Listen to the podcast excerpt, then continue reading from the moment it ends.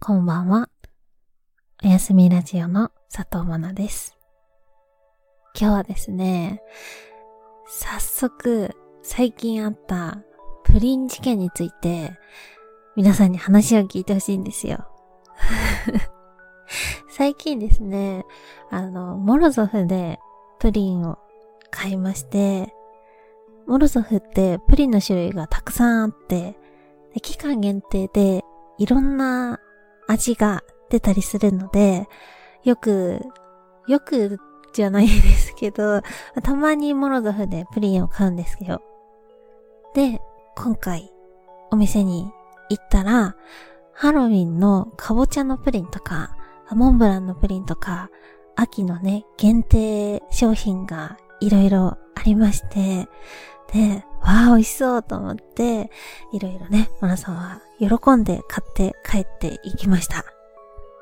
で、マナさんが買って帰ったラインナップをまず紹介するんですけど、まず、かぼちゃのプリン。容器がハロウィンのかぼちゃ型の容器に入っていて、あ、可愛いな。今しかないなと思って買いまして、で、自分の分を2個と、お母さんの分で合計3個買いました。で、自分用が2個なのは、何を2個買ってるんだこの食いしん坊ってね、皆さんに思われたかもしれませんが、最初は、こう自分の分とお母さんの分で合計2個買おうと思ったんですけど、店員さんに、今、なんとかキャンペーンで3個買うとお得なんですよっていうふうに言われて、もうね、私こういうこと言われると絶対断れないんですよ。そう。なんか美容院とかでもシャンプーとか、こうプラスのおすすめされたりするじゃないですか。この特別なアロマなんとかがダメージケアがとか言って 今日シャンプーどれにします？プラス500円なんですけど、こっちはすごくいいですよ、みたいな言われると、断れないんですよ。そう。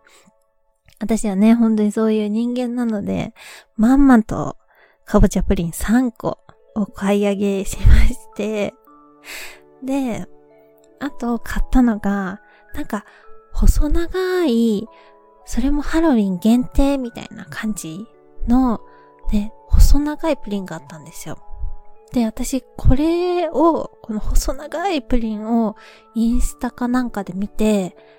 プリン好きの私としては、なんかこの変わったプリンを食べたいなと思って、今回ね、これを目当てで、モロゾフに行ったんですよ。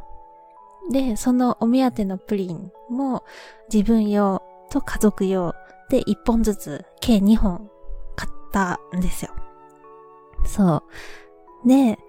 プリンをたくさん買って、ね、もうウッキウキで、モナさんお家に帰ってきました。で、プリン事件。何の事件が起きたと思いますか？このプリン事件の真相はと言いますと、まさかの、このプリンの味が全部一緒だったんですよ。細長いプリンと、かぼちゃの容器のプリン。どっちも同じ味。で見た目が全然違うから、私はね、買うとき同じ味だって全く思ってなくって、そう。で、細長いプリンをインスタで見たときは、なんかね、ちょっと上の方が紫ぽく見えて、すごくね、ハロウィンっぽいというか、なんか紫芋のなんかなのかなって、勝手にもう思い込んじゃってたんですよね。で、そう、全然違う味だと思って、で、ちょっと種類を分けて買ったって思って食べたら、あれ？これどっちも同じ味じゃんってなりまして。そう、結構ショックでしたね。うん。同じ味のプリンを、ね、3個も買って食べたんですからね。かぼちゃの容器のプリンもね、1個でいいのに、なんか乗せられて2個買っちゃうし、で、細長いやつも食べてみたら同じ味だし、だったら、モンブランとか、ね、違う期間限定のやつ買えばよかったなと思って、最近のショックな出来事でございます。はい。今回皆さんに聞いてもらってプリン供養とさせていただきます。はい。では、そんな感じで今日もおやすみラジオスタートです。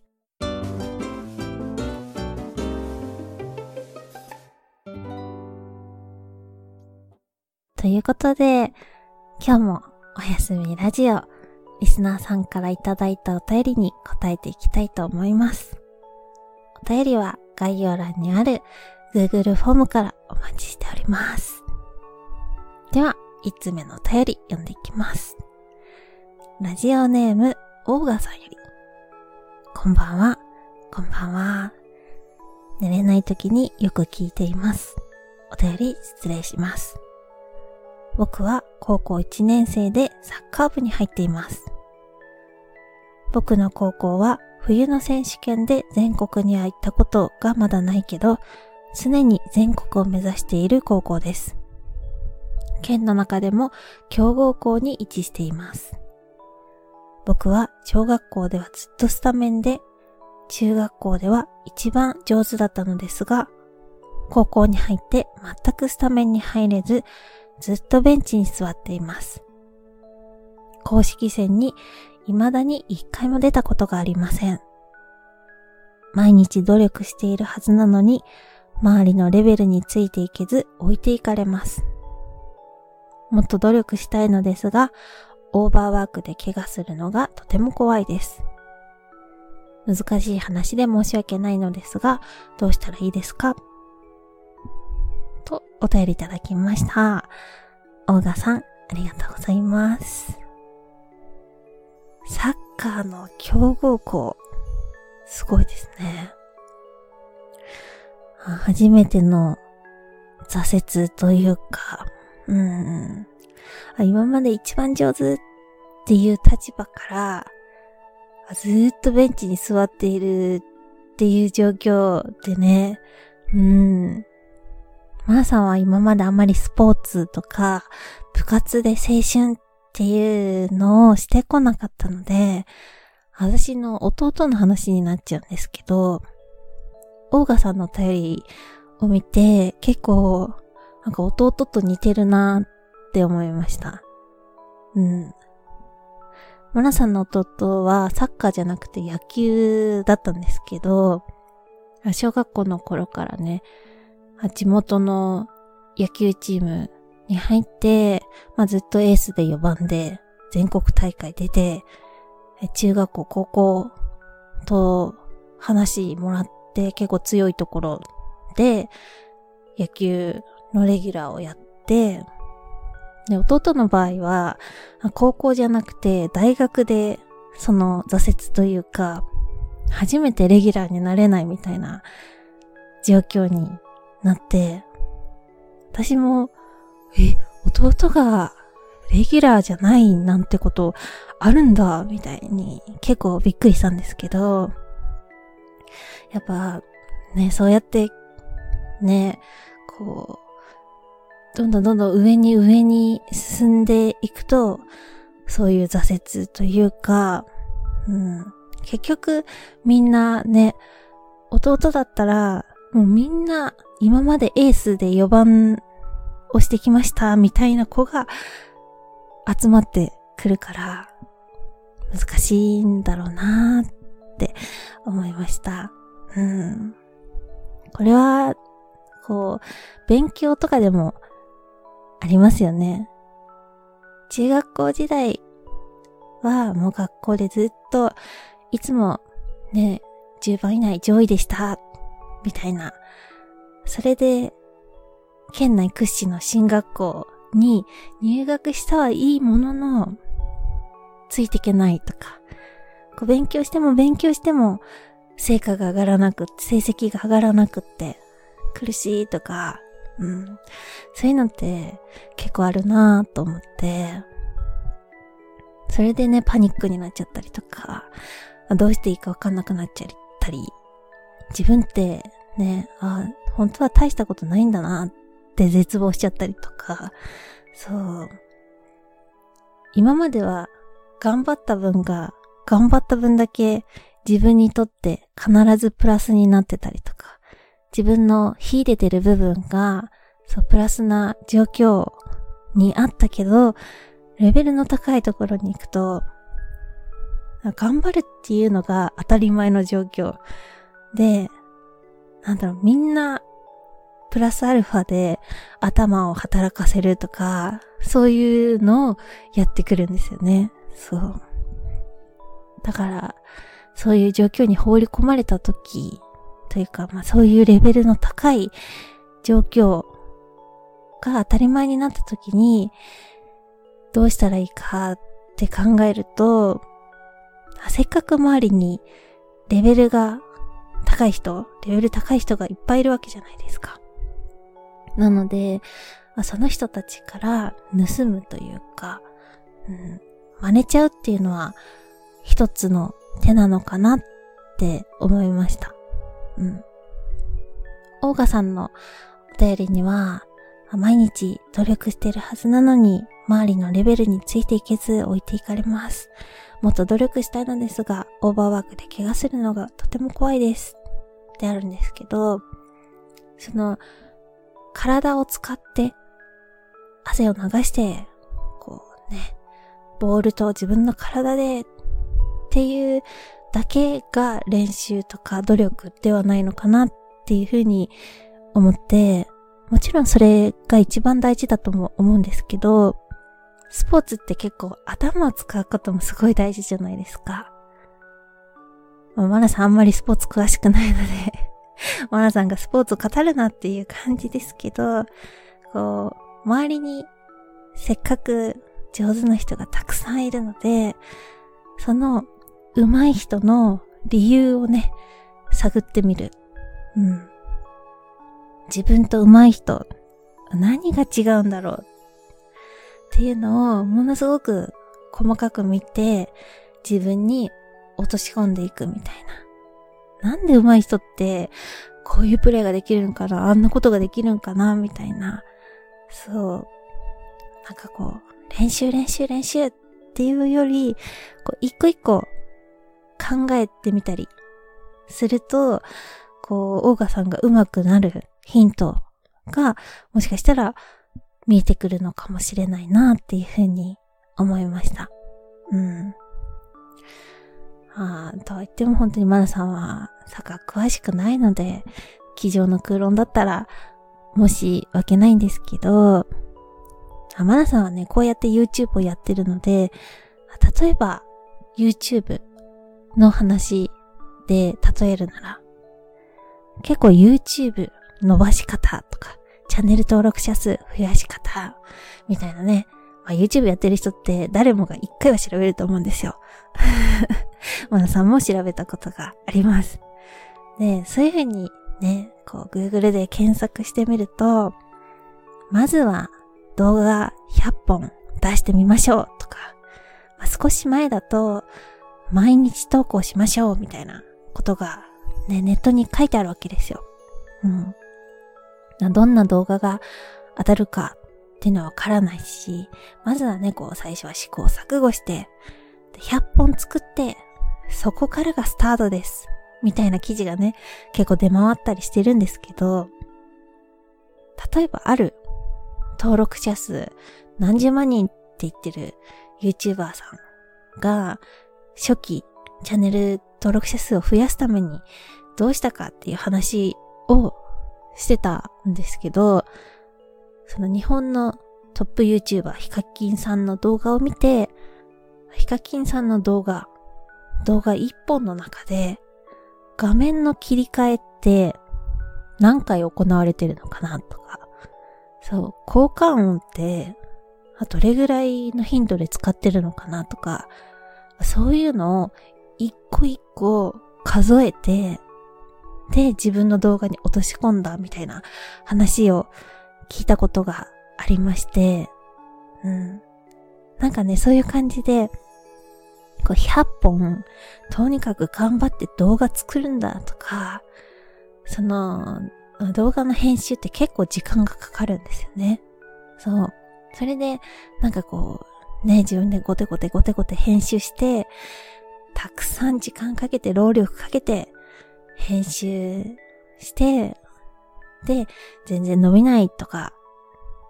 そう。とにかく時間、労力使って頑張るっていうだけじゃなくって、こう、上手い人、成功してる人を、本当に細かく細かく見て、自分と何が違うんだろう。上手い人の、本当の上手さというか、センスみたいなのを、こう、じっくり見つけるっていうのはね、すごく役に立つことなんじゃないかなって思います。うん。例えば、ヒカキンさんを見て、ブンブンハロー YouTube みたいな。あ、最初にこういうね、YouTuber といえば、キャッチーな挨拶をすればいいんだなとか、なんかめっちゃ変顔してるな。あ、変顔して笑い誘えばいいんだなとか。効果音とかね、シーンの切り替えで面白さを演出してるなとか、なんかそういう表面的なところだけを真似する人が多いと思うんですけど、ヒカキンさんの動画のすごいところって、なんかそういうとこだけじゃないと思うんですよ。うん。そこだけを真似したって、なんか、ダメだと思うんですよね。うん。なんかそういう感じで、チームメイトの上手い人を、こう、ものすごくね、よく観察して、分析してみて、自分に落とし込んでいくっていう方法もあるのかなと思いました。うん。で、あとはその、思ったのが、自分一人で頑張ろうって思うのって、結構しんどい時あるじゃないですか。頑張ろうって思える時もあるけど、こうね、落ち込んじゃう時もあったりして、モチベーションが下がっちゃう時もあると思うんですよ。で、そういう時に一緒に頑張ろうって励まし合える人が、今ももしかしたらいるかもしれないんですけど、うん、そうやって切磋琢磨できるのが部活の良さだと思うので、強豪校、熾烈なレギュラー争い、その個々の争いっていうのがあるかもしれないんですけど、何かを頑張りたいとき、一緒に頑張れる仲間っていうのもすごく大事だなと思います。うん、上手い人もたくさんいるし、もっと上手くなろうとしてる人もいっぱいいる環境だと思うので、自分一人で頑張ろうね、なんか一人で上手くなろうって、よりその強豪校の環境を活かして、こういい環境で仲間と励まし合いながらレギュラーを勝ち取ってほしいなっていうふうに思いました。うん。ぜひ自信を失わずに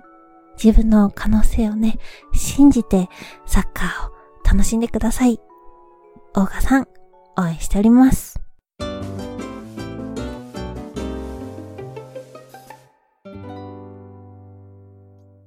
続いてのお便りです。ラジオネーム、ルルさんより。はじめまして、はじめまして。たまたま見つけてメッセージを送らせていただきます。21歳大学生です。私は半年前に別れた3つ上の元彼がいます。1年半付き合っていました。お互い、このまま行ったら結婚するだろうな、と本気で思っていました。しかし、彼にとって私は初カノで、他の人を知らない彼は私しか知らなくって、他の人とも付き合ってみたいと言われ、私も同じ考えだったので別れました。私が大学を卒業する3年後によりを戻すか戻さないか話す約束をしています。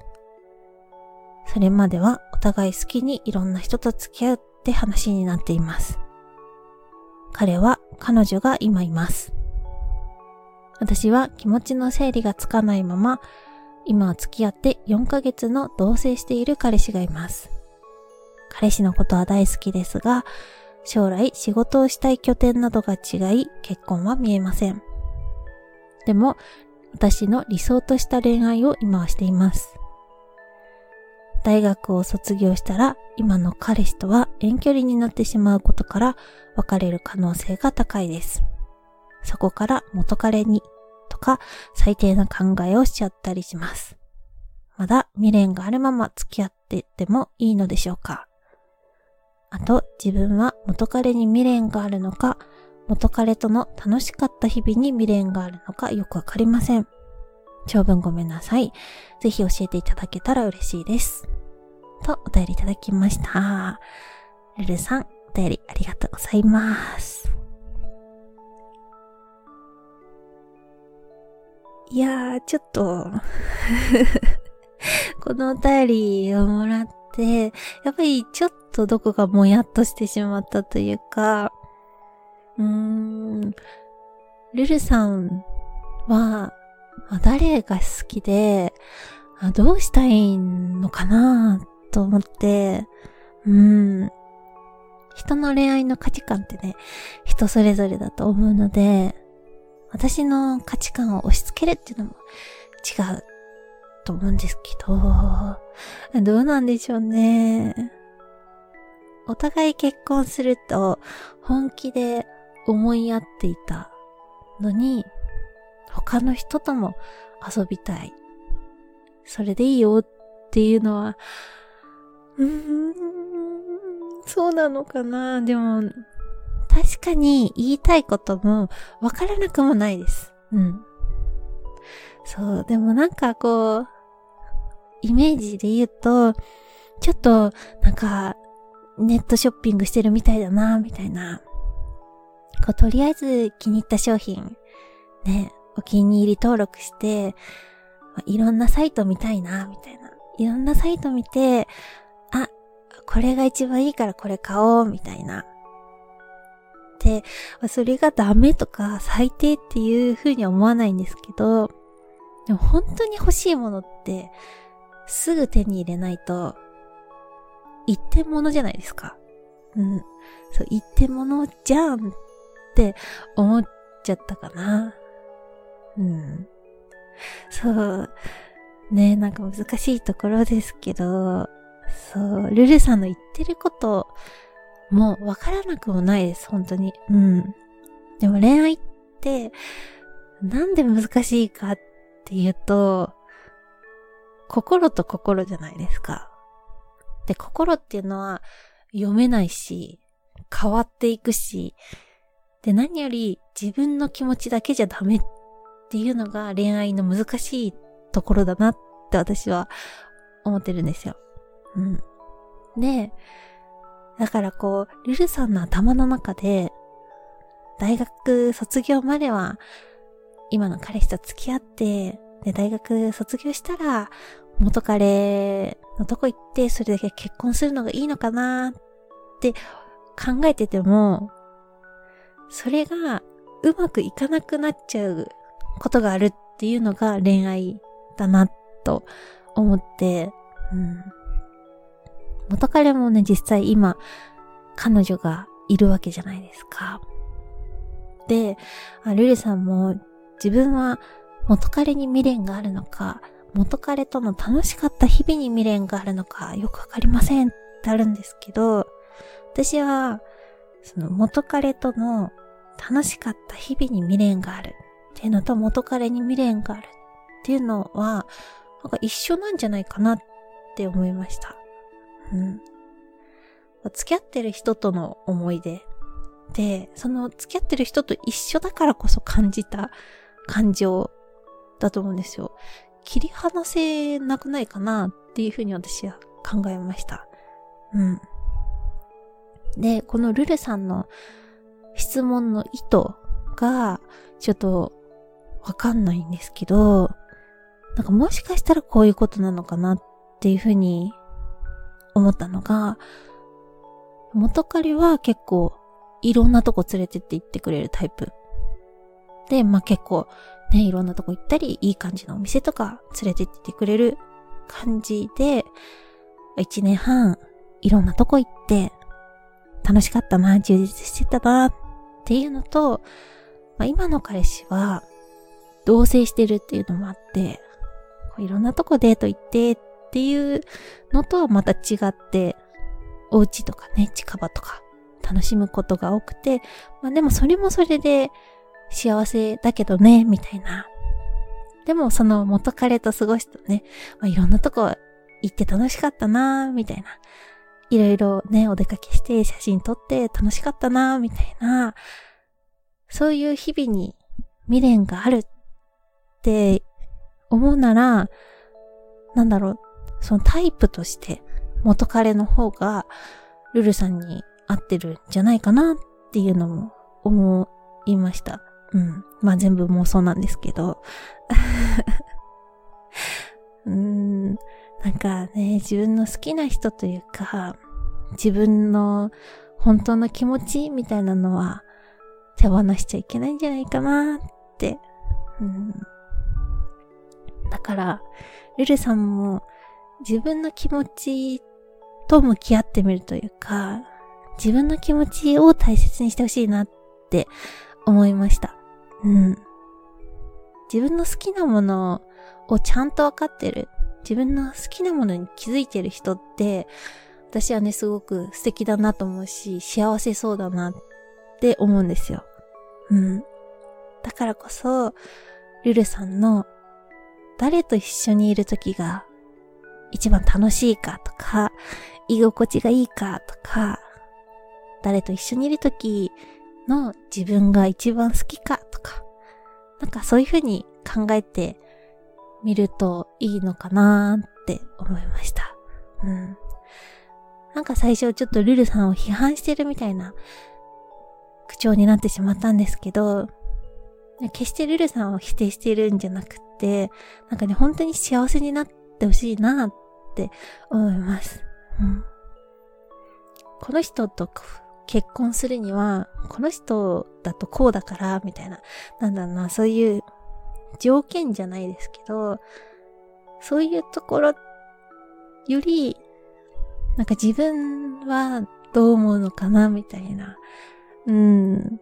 うまく伝わったかちょっと心配ですけど、ぜひ大好きな人と結婚してほしいなって、幸せになってほしいなっ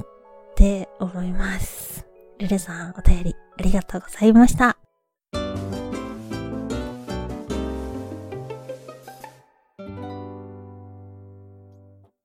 では、続いて、私が最近見た映画やドラマ、読んだ本など、おすすめのカルチャーを紹介するコーナーです。今回紹介するのは、本、宮下夏さんの羊と鋼の森です。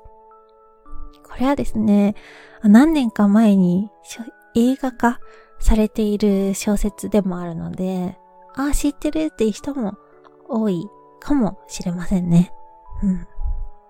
本屋大賞と直木賞の候補になったこともある小説でございます。で、この物語はどの物語かというと、主人公の男の子、高校生の時、たまたま体育館のピアノを調律してた人を見て、それにね、なんか衝撃を受けるんです。そのピアノの音色にすごい引き込まれて、で、自分もピアノの調律師になるんだって決めて、で、調律師になって、調律師見習いとして楽器店で働くんですけど、その見習いとしての試行錯誤みたいな。うん。羊と鋼の森、あらすじっていう風にね、ググると、音楽青春ドラマって書いてあるんですけど、私はね、なんか、お仕事ものの物語として楽しみました。うん。私、夏頃から10冊ぐらい小説をちょっとずつ読んできたんですけど、その中で一番こう主人公に共感できる小説だったなぁと思いまして、すごくね、ああ、その感情わかるとか、その状況すごいわかる、その気まずさわかるとか、すごくね、共感できる小説でしたね。はい。で、最近思うのが、私が一番本を読んでた時っていうのは、大学生18歳、21歳とかの時だったんですけど、その時って、まだ自分のアイデンティティが確立していないというか、結構どの物語を読んでも、主人公の気持ちに慣れてたんですよ。うん。あんまり本を読んで、こう、違和感を感じることってなかったんですけど、今、大人になって本を読んでみると、わあ、この考え方ちょっと感情移入できないな、みたいなのが結構増えてきまして、うん、その、ああ、こういう人いるよね、とか、なんかそう考えるのって素敵だな、って思うことはあっても、本当に自分が主人公とか登場人物に共感して、ああ、自分と似てるな、自分と主人公を重ね合わせて本を読むことって少なくなってきたなっていうふうに思うんですけど、この羊と鋼の森の主人公は結構ね、本当に自分とドンピシャで近いなというか、か自分を見てるようだなって思いながら読めたので、すごくね、だからこそ励まされたり、あ、よかったなっていうふうに思いました。うん、なので、このラジオも結構私の雰囲気に近いというか、うん、まあ、共感してる、くれる、くださる方も多いので、そうなんかね、似てるって思う人、共感できる人も多いんじゃないかなと思います。うん、で、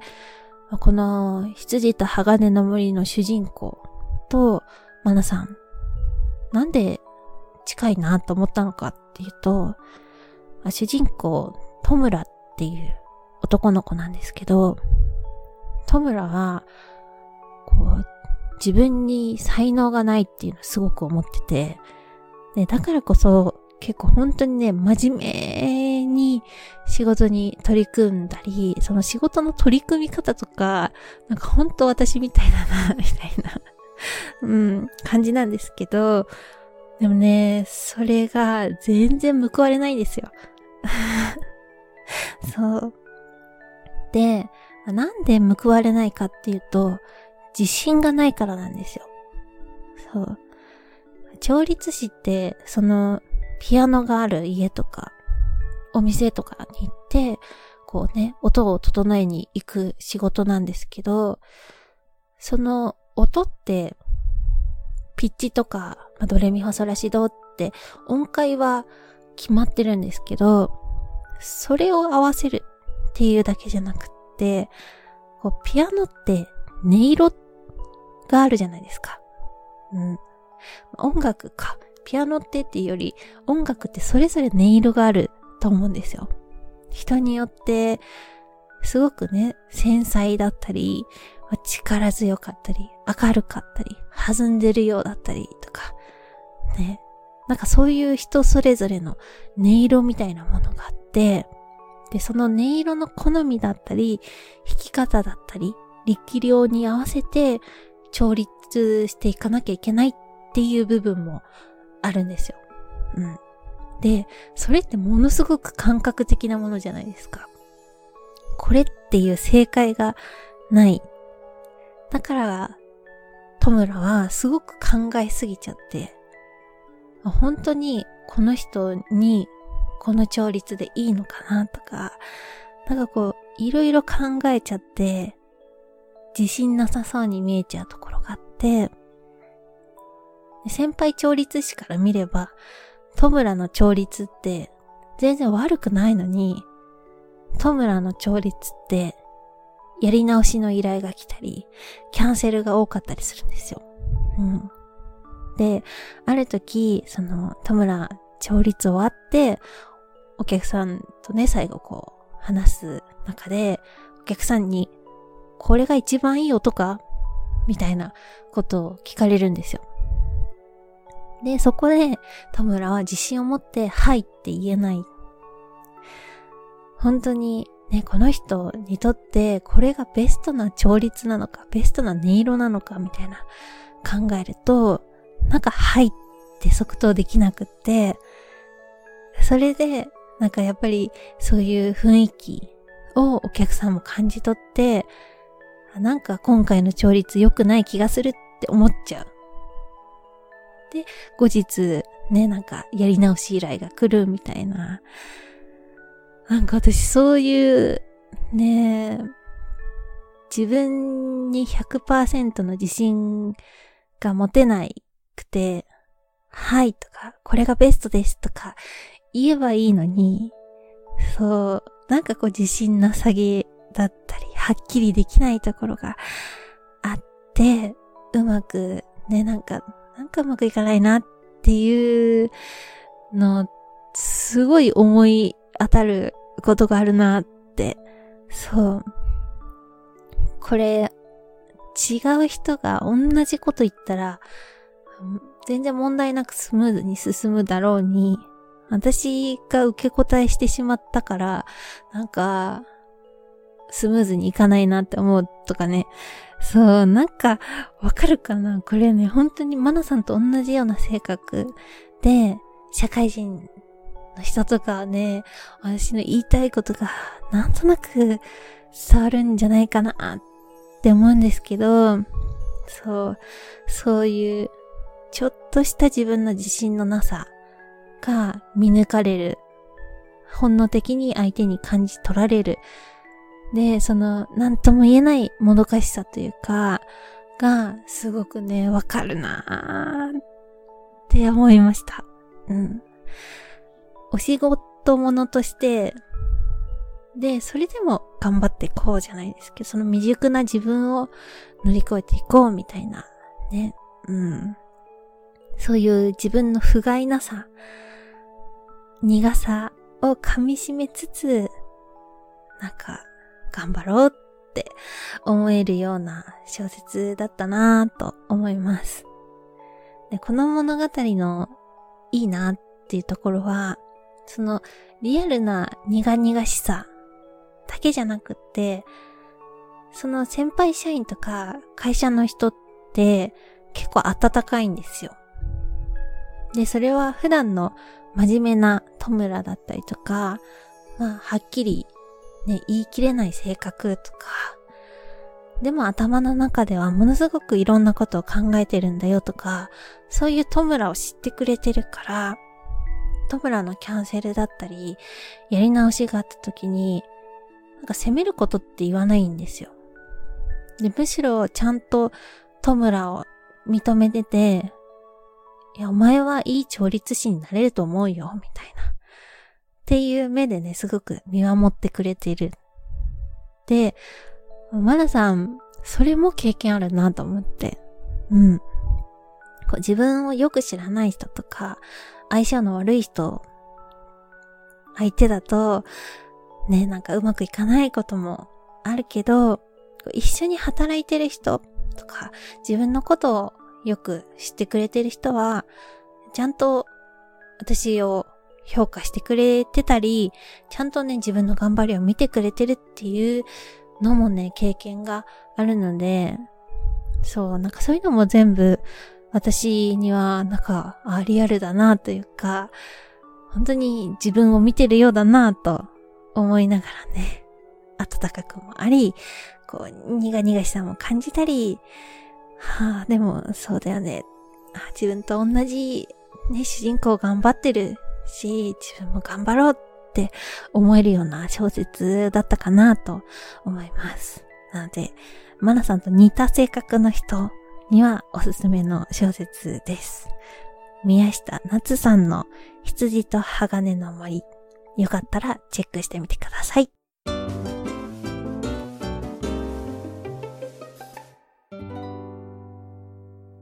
では、今日最後のお便り読んでいきます。ラジオネームすももさんより。まなさん、こんばんは。こんばんは。いつもラジオを拝聴しております。まなさんのお話を聞いて考え方などをたくさん勉強させてもらっています。今回は質問というか要望になってしまうのですが、まなさん、またグッズの販売をしていただけないでしょうか？実は前回いろいろあって購入しそびれてしまい、あーと結構落ち込みました。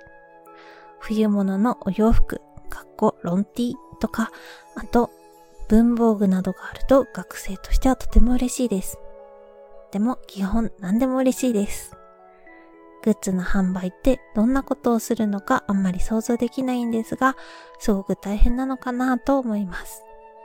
無理のない程度で、またいつか販売していただけると嬉しいです。長くなりましたが、これからもおやすみラジオ応援しております。と、お便りいただきました。すももさん、ありがとうございます。グッズですね。3週間ぐらいの期間限定でね、マラさん、なんか自分では結構宣伝したつもりだったんですけど なんか、やっぱね、宣伝とかって苦手で、結構買えなかったですっていう DM をいただきまして、本当にありがたいことですよね。うん、グッズ買いたいって言ってもらえるってね、本当に嬉しいことだと思います。ありがとうございます。ね、お洋服とか文房具とかね、を作るのは難しそうなんですけど、ステッカーを作りたいなっていう思いはね、ずーっとあるんですよ。そう。で、今のところ全然目処は立っていないんですけど、ステッカーを作りたいっていう気持ちはすごくあります。うん。マナさんの中では、ラジオといえば、ラジオステッカーみたいなところがあるので、ラジオステッカーにかける思いはね、結構、ひとしおなんですよ。そう。で、その前のグッズ化の時、あれは一応企業、企業コラボというか、ラブラボさんっていうグッズ制作会社さんから声をかけていただいて制作させてもらったグッズなんですけど、グッズのあの、裏話、グッズ制作の裏話をすると、あ、作れるものって、実は T シャツ以外にも結構ね、いろいろあったんですよ。そう。で、マナさんは T シャツ3種類をね、前回作ってもらったんですけど、例えば、トートバッグとか、なんか、パーカーとか、ロンティとか、缶バッジとか、あって、その中に、ステッカーもあったんですよ。で、まあ、その、こんなの作れますよっていうのと、何円ぐらいで、販売価格は何円になりますよっていう金額の表をね、もらったんですけど、そのね、ステッカーがめちゃくちゃ高かったんですよ。そう。でもこれは、ラブラブさんがね、めっちゃぼったくってるとかっていうんじゃなくて、ステッカーって、少量を作るのって、ものすごく割高になっちゃうんですよ。うん。あ、だから仕方のないことなんですけど、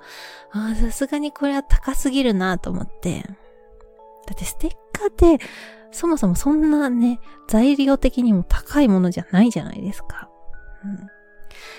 うん、で、まあ、もともと、マナさんのおやすみラジオのロゴっていうのは、ステッカーになることを一番に想定して作ってもらったロゴだったので、一番作りたいグッズって正直ステッカーなんですけど、グッズだからといって、なんかめちゃくちゃ高いステッカーを売るのは違うなと思って、前のグッズ化の時っていうのは、ちょっとね、作るならちょっと別で、もうちょっとね、安い形で売りたいなと思ってやめたんですよ。そう。で、マラさん普段からラジオ聞くんですけど、ラジオステッカーってむしろ無料でもらえるものというか、お便り採用された人が送ってもらえるのがラジオステッカーだっていう認識があるので、こうマナさんの財力ではね、無料でみんなにこう、はいはいはいって配ることはできないにしても、なんかもっとね、安く、欲しいと思った人にはちゃんと全員に行き届くようなステッカーにしたいなっていう思いがありまして、そう、まあ、どれだけ高くても、送料込みで500円以下だろうっていうのがマラさんの中ではあって、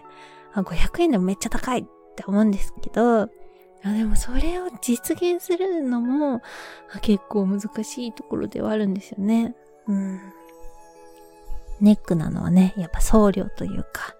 住所なんですよね。こう、マナさん、事務所に所属しているわけじゃないので、その事務所の住所を使って皆さんの元にお送りするっていうのができなくて、で、まあ、特別便みたいなの使うと、例えばね、グッズ、販売サイトの特別便みたいなのだと、本当に送料だけで500円近くかかっちゃったりして、で、じゃあ、住所借りるか、バーチャルオフィスみたいなの借りるか。にしても、こうね、毎月毎月お金がかかってくるっていうのでね、ああ、どうしようかなーって。そう、悩みどころなんですよね。正直グッズってね、そんなたくさん売れるもんじゃないので、前、登録者何十万人っていう人気 YouTuber さんが、グッズの売上枚数みたいな報告している動画があって見たんですけど、その方はね、T シャツとかスマホカバーとかだったかな。なんか結構ね、いろんな何種類か出して、で、それで全部の合計が250枚ぐらいでしたみたいな報告をしてたんですよね。登録者数何十万人で250個ですよ、合計。そう。そんな感じなんで、そうなんですよ。結構ね、グッズを作るっていうのはね、難しい。個人でグッズを作るっていうのはね、難しいんですよね。うん。で、今までね、プレゼント企画で古いラジオステッカーを配ってた時っていうのは、金銭は発生してなかったので、マナさんの住所書かずに、ラジオステッカーをね、皆さんの住所だけ書いてお送りさせてもらってたんですけど、お金をね、いただいている商品をちゃんとしたサービスを使わずに匿名で送るのも良くないし、とか、まあいろいろ考えることが多くて、頓挫している現状でございます。はい。あでも一応ね、実は新しいおやすみラジオステッカーのサンプルっていうのはね、できておりまして、もう5月とか6月にはね、実は持ってるんですよ。で、めっちゃ可愛いです。そう。ので、なんか、もしよかったら気長にお待ちいただけたら、ステッカーが出るかもしれません。はい。で、正直、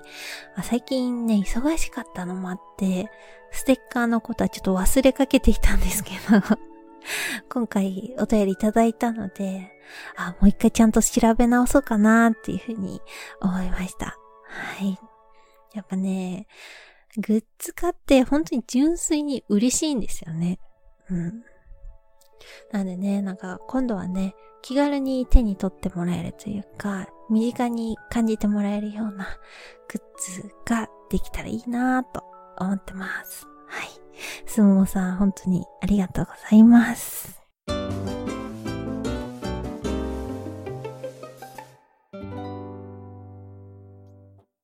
ということで、おやすみラジオ、お別れのお時間が近づいてまいりました。眠くなってきたでしょうか？最近は本当にね、朝晩がすごく寒いので、皆さん暖かくしてお布団に入ってください。はい。では、今日も最後まで聞いてくださり、ありがとうございました。ここまでのお相手は、佐藤まなでした。皆さん、いい眠りにつけますように。おやすみなさい。